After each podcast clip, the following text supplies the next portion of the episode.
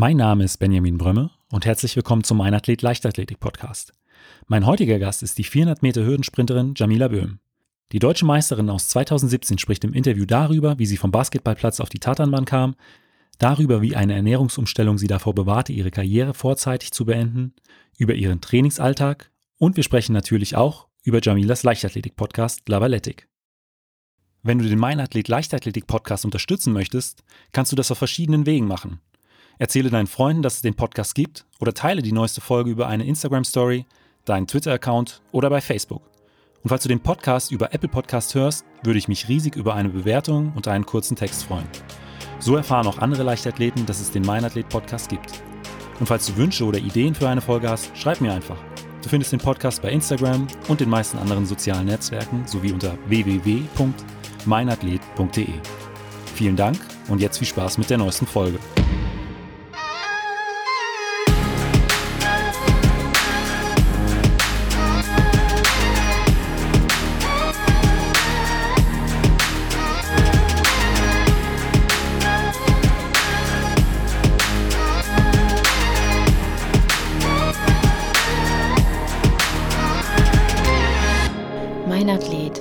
Leichtathletik-Podcast aus Frankfurt am Main. Dann würde ich einfach sagen, herzlich willkommen, Jamila.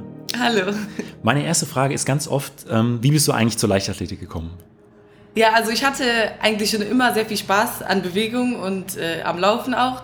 Ich war auch in der Schule schon aufgefallen, weil ich da eigentlich äh, immer die Schnellste war und auch immer gegen die Jungs gelaufen bin. Hab mich dann auch mal, oder ich bin, zumindest habe ich mal vorbeigeschaut in einem Leichtathletikverein, der um die Ecke bei mir zu Hause war. Ähm, das war aber, ich weiß gar nicht, ob die überhaupt Wettkämpfe gemacht haben. Also das war wirklich ein ganz kleiner Breitensportverein. Und äh, ja, da war ich dann eine Trainingseinheit da, da war ich dann aber schon schneller als die anderen. Das hat mir überhaupt nicht gefallen. da habe ich gedacht, nee, das macht hier keinen Sinn. Weil du, du warst direkt die, äh, die schnellste. Ja, das war halt so eine Hobbygruppe, ja. weiß ich nicht, zusammengewürfelt. Und ähm, dann hat meine beste Freundin, die hat Basketball gespielt. Und die Mutter hat mich dann mal angesprochen, ja, Jamila, ähm, das wird doch bestimmt auch mal was für dich, willst du nicht mal mitkommen? Und dann ähm, bin ich mit zum Basketball gefahren und es hat mir super gut gefallen. Das war dann auch direkt so mit einem Leistungssportgedanken. Also wir waren auch westdeutsche Meister, sind auch zu deutschen Meisterschaften gefahren. Und ähm, ja, da war halt auch mein großer Pluspunkt, warum ich es auch überhaupt sofort auf Anhieb in die erste Mannschaft geschafft habe, äh, dass ich ähm, eben durch meine Schnelligkeit und meine gute Sprungkraft aufgefallen bin. Ich war dann oft dafür zuständig, dass irgendwie der Ball nach vorne geworfen wurde und ich laufen musste. Welche Position hast du gespielt? Ähm, Flügel. Ja. Ja, und aber ich war vor allem auch gut in der Defense. Okay. Ja, und ähm, ja, aber mich hat es, ich wurde halt super oft angesprochen auf meinen Laufstil und ähm, ja, dass ich so schön laufen kann. Und äh, dadurch wollte ich es dann immer unbedingt nochmal versuchen mit der Leichtathletik. Bin dann über einen Lehrer tatsächlich in meiner Schule zu, der hat mir dann diesen Verein empfohlen. TuS Köln Rechtsrheinig war das damals. Und äh, ja, da war ich beim ersten Training und das hat mir super gut gefallen. Das, weil das eben auch eine Gruppe war, wo dann, oder der Trainer auch schon den Leistungsgedanken hatte und das war dann irgendwie mein Ding. Und ich habe mir halt erhofft, dass ich da mehr Erfolg als im Basketball noch haben könnte. Und du bist dann direkt auch zu den 400 Meter Hürden gegangen in, in den ersten Einheiten? so ziemlich, ja. Okay. Eigentlich schon. Also wir haben dann direkt am Anfang irgendwann mal Hürden ausprobiert, weil ähm, ja, ich musste ja alle Disziplinen quasi einmal ausprobieren im Schnelltischlauf und dann hat mein Trainer quasi an dem Tag direkt gesagt, das ist deine Disziplin, das kannst du. Und wusstest du, äh, auf was du dich einlässt? Nein, überhaupt nicht. Aber ich gehe mal davon aus, dass du die Entscheidung nicht bereut hast, äh, nee. vom Basketball äh, zur, zur Leichtathletik zu wechseln. Nee, nee. Gab es da irgendwann mal, ich, hast du ähm, eine gewisse Zeit noch beides irgendwie äh, gemacht, also Basketball ja. und Leichtathletik? Ja, tatsächlich, aber das war wirklich nur ein, vielleicht ein halbes Jahr oder sowas, weil das einfach vom Trainingspensum nicht funktioniert hat. Also ich glaube, beim Basketball haben wir drei oder viermal trainiert, bei, in der Leichtathletik damals glaube ich auch. Und ähm, dann hat eigentlich meine Mutter gesagt, du musst dich schon entscheiden, was du machen willst. Spielst du heute noch ab und zu mal so ein bisschen Basketball oder? Ähm, eigentlich schon, aber jetzt muss ich gestehen, ist schon das letzte Mal lange her. Aber ich habe, ähm, es gibt zum Beispiel sowas, ähm, Midnight Basketball oder sowas, wo man in Hallen dann spielen kann, irgendwie so mit Freunden oder sowas.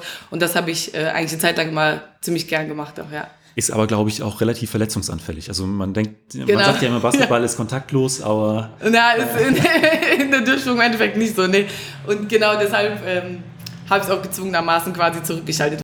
Was waren denn die 400 Meter Hürden für dich zu was Besonderem? Dass du gesagt hast, okay, ich äh, gehe jetzt aufs Ganze. ja, also Ähm, eigentlich ist es irgendwie, dass alles passieren kann, dieses, äh, dass man da wirklich die volle Konzentration auf jede Hürde haben muss. Da hat man hat quasi immer eine Aufgabe, irgendwie man hat Schnittstellen, wo man darauf achten muss, okay, hier muss ich jetzt irgendwie frequenter treten, weil ich meinen Rhythmus wechsle oder sonst was. Und ähm, ja, das macht es irgendwie zu einer ganz speziellen Herausforderung. Und ähm, wenn man im Ziel ist, sage ich mal, wenn man es geschafft hat, wenn man dann auch noch eine gute Zeit gelaufen ist, dann ist das schon, kann man sagen, kann man schon stolz auf sich sein, dass man das das geschafft hat, eine Runde zu Definitiv. ja. Bei wem trainierst du denn heute? Äh, Sven Timmermann. Seit ähm, fünf oder sechs Jahren jetzt schon. Trainierst du alleine oder trainierst du äh, äh, mit anderen zusammen in der Gruppe? Also wir sind zurzeit dabei, ähm, wieder die Gruppe ein bisschen zu vergrößern. Also da sind, äh, ja, das steht aber noch alles noch nicht so ganz fest, aber wer jetzt gerade im Kern dabei ist, sind ähm, Cynthia Kurfir, das ist eine Kurzsprinterin, 100, 200 Meter. Dann Rada Fiedler, die läuft auch 400 Meter Hürden, war siebte, meine ich, letztes Jahr in Berlin.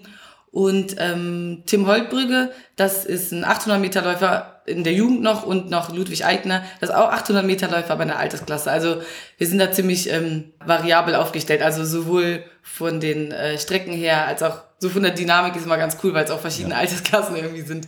Gibt es dann auch so die eine oder andere Tempoeinheit, die ihr zusammen machen könnt? Ja, genau. Also für mich als 400 Hürdenläuferin ist das natürlich super, sowohl Kurzsprinter zu haben als auch ähm, 800 Meter Läufer, weil eben ja, weil 400 Meter Höhen ist ja so eine Sache, man muss irgendwie gut, gute Sprintwerte äh, haben, aber gleichzeitig auch ein bisschen was, oder wir machen zumindest so längere Läufe zu machen. Und dadurch habe ich eigentlich immer jemanden, der was mit mir macht. Das ist super. Und äh, du hast es schon angesprochen, du machst auch mal längere Läufe. Wie ist denn so ähm, dein Training insgesamt aufgebaut? Also wie oft trainierst du in der Woche? Das kommt ein bisschen auf die Phase an. Also wenn ich jetzt Wettkämpfe laufen will, ist natürlich nicht viel, aber ich sag mal, die trainingsintensivste Phase wäre dann, ich glaube, da komme ich so auf acht Einheiten die Woche. Generell machen wir schon so eine klassische Periodisierung. Also das heißt, wir fangen mit längeren Läufen an, haben da kürzere Pausen und dann später, wenn es intensiver wird, haben wir auch richtig lange Pausen, also so jetzt gerade und da soll es dann natürlich richtig schnell sein, die Läufe. Und ähm, ja, vor allem am Anfang machen wir halt auch längere Läufe, die werden dann, dann äh, später natürlich nicht mehr so lang. Und ähm, ja, also Krafttraining ist auch wichtig. Also ist für mich vor allem wichtig, mein früherer Trainer hat mal zu mir gesagt, äh, wenn ich kein Krafttraining mache, bin ich wie so ein Ball, der nicht aufgepumpt ist. Also das ist für mich schon sehr wichtig, da die Spannung zu haben. Und ähm, Tempoläufe machen wir viel, ja. Im Krafttraining, was so für Übungen? Also mein Trainer achtet eigentlich darauf, dass wir das sehr ganzheitlich machen. Also wir machen immer am Anfang vor allem so einen Zirkel, also allgemeine Fitness. Und dann, ähm, ja, so wichtige Übungen sind, wir machen viel einbeinige Kniebeuge, umsetzen auch, wobei nicht mit, nicht mit so ganz hohen Gewichten. Und ähm, ja, was ist da noch dabei? Beinpresse. Und ansonsten machen wir halt super viel auch immer Oberkörper, Bauch, Rücken und sowas. Das ist alles wichtig. Natürlich dann nicht auf besonders viel Gewicht, ja. aber. Dass der Rumpf im Prinzip auch äh, stabil genau, ist. Genau, ja. Wie nicht aufgeblasener, aufgepumpter Ball. genau. ja, das ist mir merken. Ähm, und äh, bei den Tempoläufen jetzt gerade ähm, kurz vor der Saison, was ist denn da so eine Einheit, die ihr so als ähm, Gradmesser nehmt? Also was ist, wo du schon weißt, äh, heute wird es richtig äh, ordentlich im Training. Also so eine richtig klassische wäre achte Hürde, also es sind ungefähr 300 Meter. Ja, da habe ich dann auch immer Zeiten, die ich schon in den Jahren davor gelaufen bin. Und äh, das ist also super gute Richtwerte, an denen man sich orientieren kann.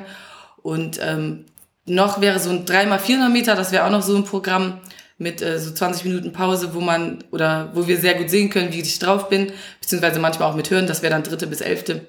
Das sind so Standardprogramme, wo man eigentlich weiß, wo man steht. Was für einen Rhythmus läufst du zwischen den Hürden? Aktuell laufe ich bis zur fünften 14er, dann äh, die Kurve im 15er und hinten 16. Aber du planst das äh, umzustellen, weil du sagst aktuell? Ähm, also eigentlich arbeiten wir jedes Jahr daran, dass ähm, wie es am besten laufen kann, aber das war jetzt so letztes Jahr der optimale und jetzt müssen wir ein bisschen gucken. Das, muss, das entwickelt sich immer so ein bisschen über die Wettkämpfe, dass wir dann sagen, ah, da kann man aber was verändern. Okay. Und nutzt ihr dann im äh, Training auch viel Technik oder ist das äh, einfach nur die Stoppuhr und das Auge des Trainers? Also vor allem Stoppuhr, ja. aber auch ähm, mit einer Schrank Lichtschranke machen wir viel. Also 30 Meter fliegend ist auch, auch für uns so ein Messer, wie gut ich drauf bin. Also das machen wir auch super viel. Vor allem aber in der Hallensaison, wo ich dann halt flach laufe, da ist das schon sehr wichtig, die 30 Meter fliegend. Und ähm, ja, an Technik, also wenn du jetzt wirklich sowas ähm, Digitales quasi willst, dann wäre das eigentlich Lichtschranke das Wichtigste. Okay. Und wie habt ihr eigentlich in den letzten Monaten trainiert? Also es war ja lange Zeit äh, komplett alles geschlossen. Also die meisten haben, wenn, dann überhaupt im, auf irgendwelchen Waldwegen trainiert. Mhm. Ja, das stelle ich mir bei den 400 Meter Hürden relativ schwierig vor. ja.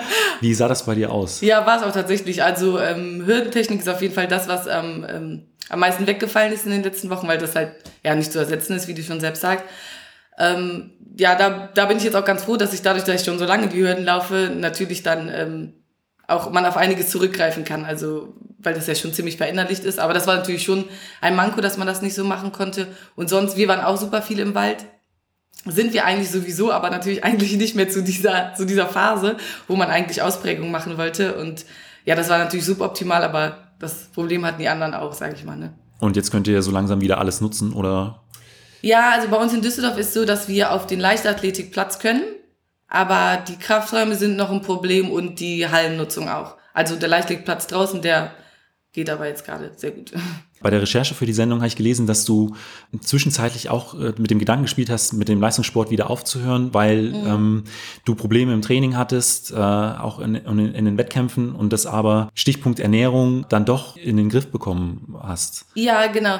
Ähm, ich habe tatsächlich sogar aufgehört. Das war, als ich mein Studium angefangen habe. Da bin ich dann auch nach Düsseldorf gezogen. Und ähm, ja, genau zu dem Zeitpunkt war es so, dass ich eigentlich im Training, also fast keine Trainingseinheit zu Ende machen konnte, ohne mich zu übergeben. Und ja, dann hat es natürlich so ein bisschen seinen Sinn verloren, auch weil ich in einem Wettkampf gar nicht meine Leistung abrufen konnte. Und ähm, ja, das, dadurch habe ich dann eben nicht die Zeiten bin ich nicht gelaufen, die ich erwartet habe oder die ich bei dem Aufwand für angemessen gehalten hätte. Und ähm, ja, dann hatte eben das Studium begonnen und dann habe ich so für mich gesagt, okay, das macht so jetzt keinen Sinn mehr, das vorzuführen. Dann habe ich aber nach so einem Jahr so sehr vermisst, das Training. Und also ich wollte halt auch unbedingt einmal, also damals war mein großes Ziel, einmal unter 60 Sekunden zu laufen, weil meine Bestzeit damals 60, 66 war. Und ähm, ja, das konnte ich irgendwie mit mir nicht vereinbaren, dass ich, dass ich halt vom Basketball zu Leichtathletik gewechselt habe mit dem Leistungssportgedanken und dann für mich quasi so in meinem Gedanken dann daran so gescheitert bin, weil es eben immer nur für so einen vierten Platz bei einer Jugend, was natürlich auch gut ist, aber mir irgendwie nicht gereicht hat, ähm, ja. Und dann habe ich ähm, meinen damaligen Trainer, also davor den Trainer, angerufen und gesagt, ich will es aber doch nochmal wissen und ähm, wen er mir empfehlen würde, wo ich jetzt hingehen kann, weil er war mittlerweile nach ähm, Hannover gegangen, also Georgi Kamenetsky. Und äh, er hatte dann mir zwei Alternativen vorgeschlagen und dann, eine davon war eben Sven und dann habe ich gesagt, okay, dann äh, melde ich mich mal bei ihm und gehe da vorbei. Wir kannten uns auch von Wettkämpfen und da hat es eigentlich von Anfang an so gut funktioniert. Vor allem, weil wir, also er arbeitet mit einem Heilpraktiker noch zusammen, Stefan Gießen heißt der. Und äh, der hat halt direkt gesagt, als ich ihm das Problem geschildert habe, okay, wir machen einen Nahrungsunverträglichkeitstest. Und das hat, das war quasi so ein, dann die Kehrtwende quasi. Also ab dem Moment, wo ich diesen Test gemacht habe und wusste, wo, auf was für Sachen ich verzichten muss, was da rauskam, ähm, ja, hatte ich sofort eine super Leistungsexplosion, sag das ich mal. Das war umgehend mit der Umstellung der ja. Ernährung. Wahnsinn. Ja. Und äh, auf was hast du da ähm, reagiert? Also was war, sind da so Lebensmittel, auf die du verzichten musst? Musste, also Oder? das muss ich jetzt nicht mehr, das war alles nur für einen bestimmten Zeitraum. Okay. Und äh, das war relativ viel, also vor allem Milch und Gluten. Das war, die waren ganz extrem, aber dann auch noch Eier und sowas. Also das war ungefähr ein Jahr lang, konnte, musste ich auf die Sachen verzichten und das war da wirklich sehr schwierig, äh, sich dann noch zu ernähren, sage ich mal. Weil Milch und Gluten ist halt schon, das ist was überall dabei ja, ist, wenn du ja. hast. Und ähm, ja, das ist aber so ein Test, da musst du eine bestimmte Zeit lang auf die Sachen verzichten und danach kannst du im Prinzip alles wieder zu dir nehmen. Ich mache es aber jetzt auch noch so, dass ich vor Wettkämpfen ähm, lieber auf so Sojaprodukte und so zurückgreife, weil ich mich da dann irgendwie sicherer fühle einfach. Als, okay. ähm, also da verzichte ich dann trotzdem noch auf solche Sachen, ja. Die Probleme sind danach dann auch nicht mehr in, in den Trainingseinheiten aufgetreten. Weil ich sag mal, bei den 400 Meter, äh, sowohl im Wettkampf als auch im Training, kann es ja auch schon äh, mal vorkommen, dass man sich übergibt. Genau, also es ist trotzdem noch, sage ich mal so, mein Manche Leute haben Beuger, manche haben dieses. Das ist schon noch mein, mein Schwachpunkt, sag ich mal, wenn man so sagen will, dass mir schneller schlecht wird als ja. anderen Leuten. Aber es ist halt überhaupt nicht mehr mit damals zu vergleichen. Es ist jetzt nicht so, dass ich, wenn ich weiß, ich habe eine Tempolaufeinheit, dass ich jetzt auf jeden Fall mich übergebe oder sowas und die nicht beenden kann. So. Also das kann man überhaupt nicht mehr vergleichen. Und was machst du für deine Regeneration? Ähm, also vor allem Sauna in äh, trainingsintensiven Wochen. Also natürlich ist natürlich kontraproduktiv, wenn man jetzt einen Wettkampf hat oder sowas, aber wenn in den Zeiten, wo ich nur trainiere, da mache ich das, äh, gehe ich in die Sauna sehr gerne. Dann ähm, Thai-Massagen mache ich auch. Immer wenn ich, wenn ich das Gefühl habe, okay, jetzt bin ich echt gerade am Limit, dann äh, mache ich das also wirklich nach Gefühl, mir da einen Termin. Und ja, ansonsten für mich ist super wichtig viel Schlaf. Also ich schlafe richtig viel. Okay, das heißt ungefähr also zehn Stunden? Ja. Ja, ja, also schon. Und ähm, ja, viel trinken, also so. Und Physiotherapie, sowas noch? Ähm, machst du das viel neben ähm, der Thai-Massage? Nee, gar nicht eigentlich. Also ich habe halt ähm, den Heilpraktiker Stefan Gießen, der ähm, sozusagen, wenn irgendwas zwickt, gehe ich zu ihm und der weiß ja immer eine Lösung und wir machen da irgendwas. Also der ist auch Chiropraktiker und das ist eigentlich so meins. Physio mache ich überhaupt nicht. Und wie bereitet ihr euch so auf die Saison vor? Also fährst du auch ab und zu ein Trainingslager oder bist du komplett in Deutschland immer im Training? Ähm, ich bin immer am liebsten im Trainingslager, mache ich unser gern. Da müssen wir mal ein bisschen gucken, wie das funktioniert, weil mein Trainer leider auch nicht hauptamtlich eingestellt ist und äh, der dann eben auf seine Arbeit auch immer frei bekommen muss und so weiter.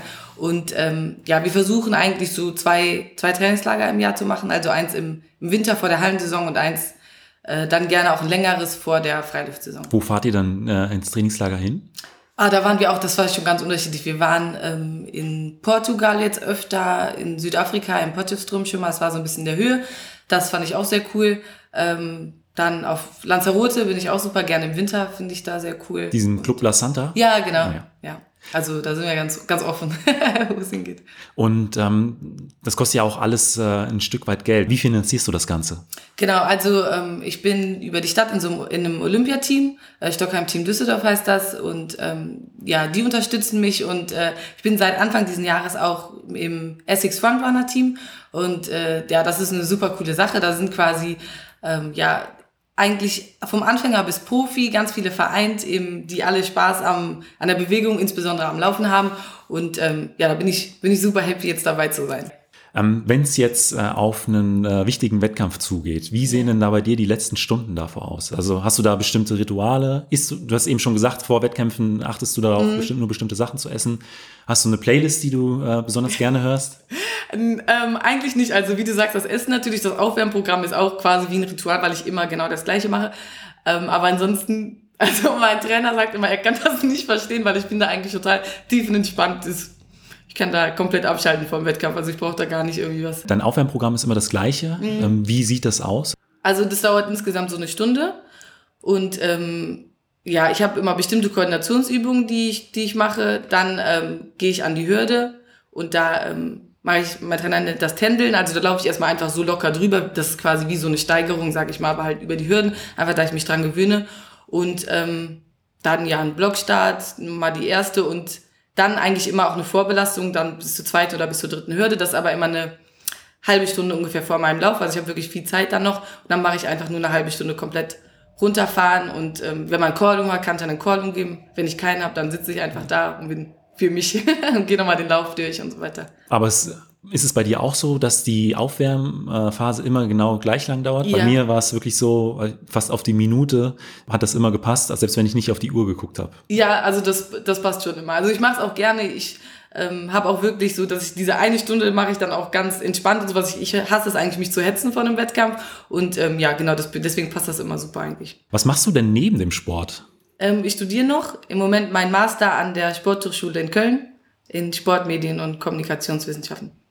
Und ähm, du machst auch einen Podcast. ja, genau. Wenn du da vielleicht noch mal was dazu erzählen könntest. Ähm, ja, das war eigentlich eine ganz, ja, wie eine Schnapsidee, sage ich mal. Wir haben im Training irgendwie über Podcast geredet, weil ich eben gerne Podcast höre. Und dann meinte mein Trainer so, ja, wieso nehmen wir denn nicht auch mal sowas auf? Und ähm, dann haben wir uns da dran gesetzt und eigentlich gesagt, einfach mal aufgenommen und gesagt, wenn das nichts ist, müssen wir es ja nicht hochladen. Ist ja just for fun und ähm, das, dann fanden wir es aber eigentlich so, dass man, dass man sich anhören kann, haben die dann hochgeladen und ähm, ja, wir versuchen da eigentlich so ein bisschen aktuelle Themen aus der Leichtathletik zu behandeln. Wir sprechen auch über Trainingsphilosophie, haben jetzt im, in der letzten Folge auch Rassismus in der Leichtathletik aufgegriffen, also ähm, eigentlich das, was uns gerade bewegt, worüber wir nachdenken, darüber sprechen wir. Wo kann man den Podcast hören? Ähm, vor allem, also viele hören den über Apple Podcast oder Spotify, aber den gibt's auf wirklich vielen Plattformen mittlerweile. Also wir haben das über Anchor, so eine Website. Auch da könnte man es hören, wenn man keinen keinen Anbieter hat. Ja. Ganz wichtig der Name. Also ja, Labalitik. ich werde ihn natürlich auch in den äh, Shownotes von der, von der äh, Folge verlinken und ähm, auch bei Instagram dann nochmal Werbung dafür Dankeschön, machen. Dann äh, kommen wir jetzt schon zu den fünf Fragen, die ich jedem meiner Gäste stelle. Und da ist die erste immer, was war bisher dein größter Wettkampf? Also es muss nicht der erfolgreichste gewesen sein. Ja, ähm, Ja, ich würde aber schon sagen, meine beiden Titel, Juniorenmeisterin und Deutsche Meisterin bei den Frauen, das waren schon so bedeutende Momente, sag ich mal. Und ansonsten für mich persönlich auch noch, ähm, dass ich da im ersten Jahr, wo ich dann bei Sven war, direkt mein großes Ziel unter 60 Sekunden zu laufen geschafft habe.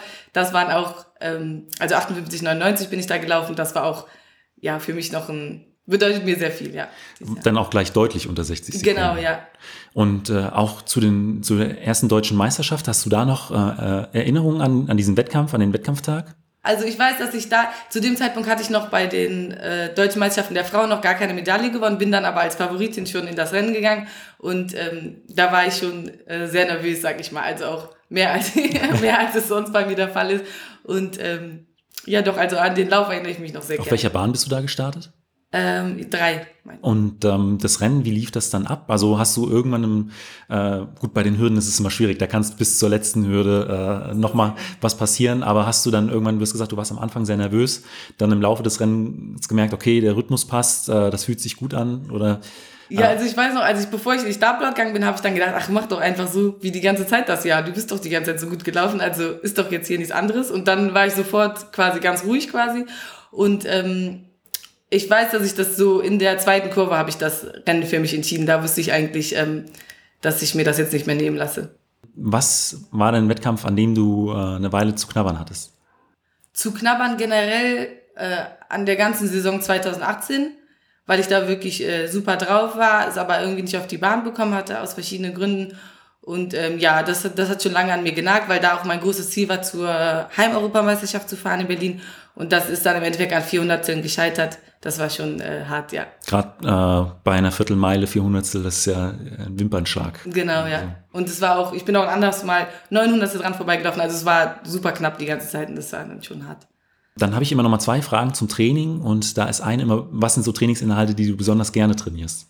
Ähm, besonders gern eigentlich das Training, was wir jetzt machen, wenn es so an die Wettkämpfe geht. Also sprich, äh, man hat äh, so einen Lauf, wo man wirklich alles reinhaut und richtig schnell rennt und dann eine lange Pause. Ich weiß nicht, so eine siebte Hürde, also das sind so 250 Meter oder fünfte Hürde, sowas. Das, das finde ich schon geil, wenn es dann gut läuft, der Rhythmus passt und man richtig schnelle Zeiten rennen kann. Also auch, da läuft man dann auch schneller als äh, Wettkampfzeiten. Also das ist, das ist schon sehr cool dann. Was habt ihr dann für eine Pause dazwischen, zwischen den Läufen, wenn du sagst richtig lang?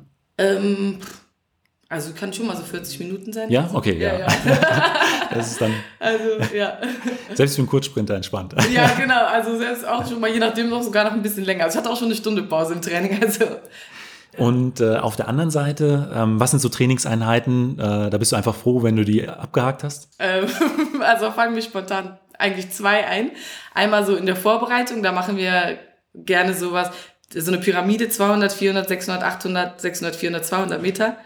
Und äh, das ist nicht besonders schnell, das Tempo, weil man auch kurze Pausen hat, aber das äh, finde ich Horror. Also ich weiß, muss da so viele Runden drehen. Wie, wie kurz sind da die Pausen? Ähm, ich glaube, wir fangen an mit drei oder fünf Minuten, sowas. Ja. Okay, und das ja. wird dann halt ein bisschen schneller, die Läufe, und die Pause ein bisschen länger, aber das ist sowas. Was ist da der härteste Lauf?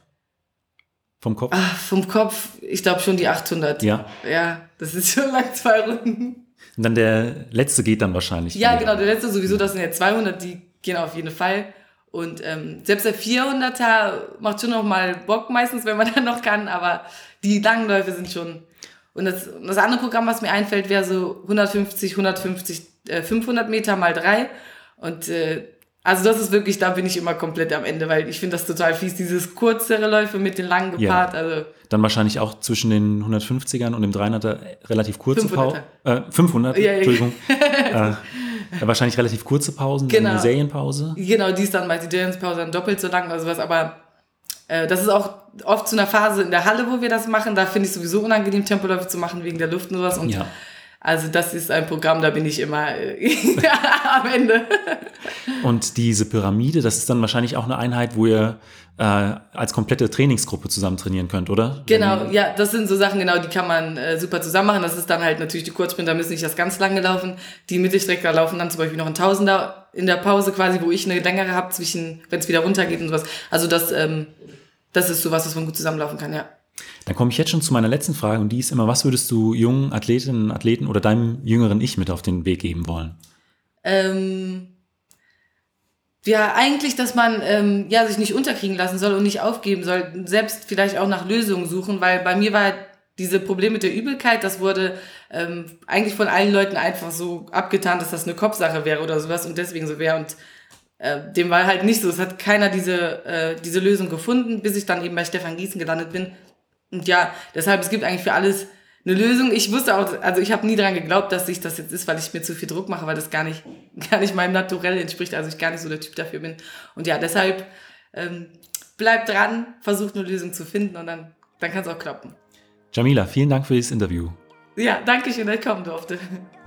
Falls euch die Folge gefallen hat, hinterlasst mir doch einfach eine Bewertung bei Spotify, iTunes oder eurem Podcatcher und abonniert den Podcast. Vielen Dank und bis zum nächsten Mal.